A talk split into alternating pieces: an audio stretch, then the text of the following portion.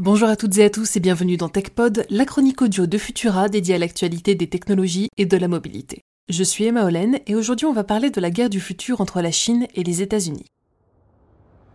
Vous l'avez peut-être remarqué, les relations ne sont pas exactement au beau fixe entre Taïwan et la Chine et la Chine et les États-Unis. Comme si l'ambiance anxiogène de l'invasion russe en Ukraine n'était pas suffisante, un nouveau vent de tension se met à souffler du côté de la mer de Chine méridionale. Et il est également question d'une invasion, celle de Taïwan par la Chine. Une manœuvre que les États-Unis ne comptent pas laisser faire. Récemment, les Chinois ont eu l'occasion d'apercevoir un destroyer américain dans le détroit de Taïwan. Une véritable provocation selon la Chine, ce à quoi Washington rétorque que oui, il y a un navire de guerre en balade, mais c'est seulement parce qu'il y a un porte-avions chinois dans le détroit. Bref, ça chauffe et c'est vraiment pas le moment. Chez les Américains, le mercure monte vite et on s'imagine déjà que l'invasion chinoise n'est qu'une affaire de jours ou de semaines. Histoire de ne pas être pris au dépourvu, les militaires américains ont commencé à mener toutes sortes de simulations pour tester différents scénarios de défense de Taïwan contre une telle invasion. Et de son côté, l'institution de conseil de l'armée américaine baptisée Rand Corporation planche depuis déjà deux ans sur l'utilisation de drones destinés à intervenir dans ce type de situation.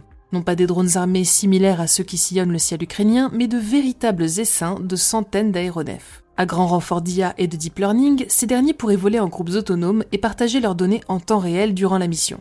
Grâce à ces nuées de petits appareils, pas besoin d'aller risquer la case d'un F-35 à 145 millions d'euros et la vie de son pilote. Les drones pourraient s'approcher des cibles à atteindre, les identifier et les frapper directement, ou bien renvoyer les données d'acquisition de la cible au pilote de l'avion furtif et lui permettre de remplir sa mission avec un maximum de sécurité et d'information.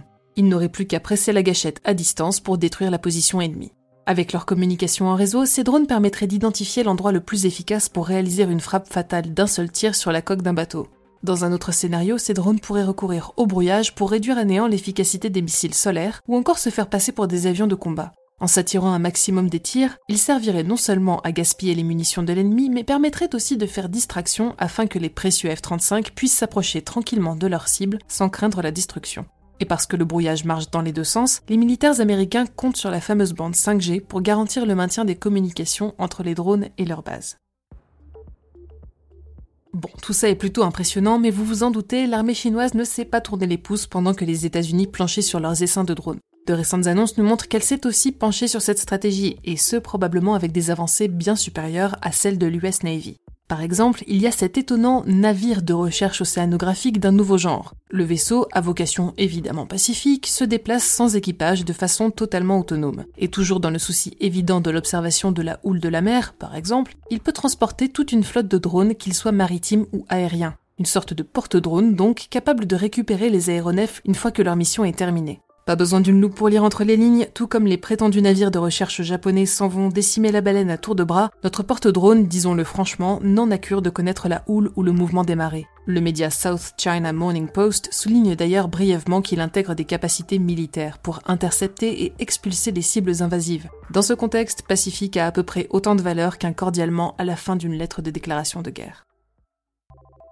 Merci d'avoir suivi cet épisode de TechPod. Si le sujet vous intéresse, je vous recommande notre dernier épisode de la santé sur écoute où Julie Carne vous parlera de l'anxiété de guerre, un phénomène de santé bien réel qui survient lorsqu'on est exposé à des actualités comme celles que nous venons d'aborder. Pour ne rien manquer de cette chronique, de l'actualité technologique ou encore de l'actualité scientifique, je vous invite à suivre Fil de Science et nos autres podcasts sur vos apodios préférés. Pour le reste, on se retrouve mercredi prochain pour toujours plus d'actualités technologiques et d'ici là, bonne semaine à toutes et tous.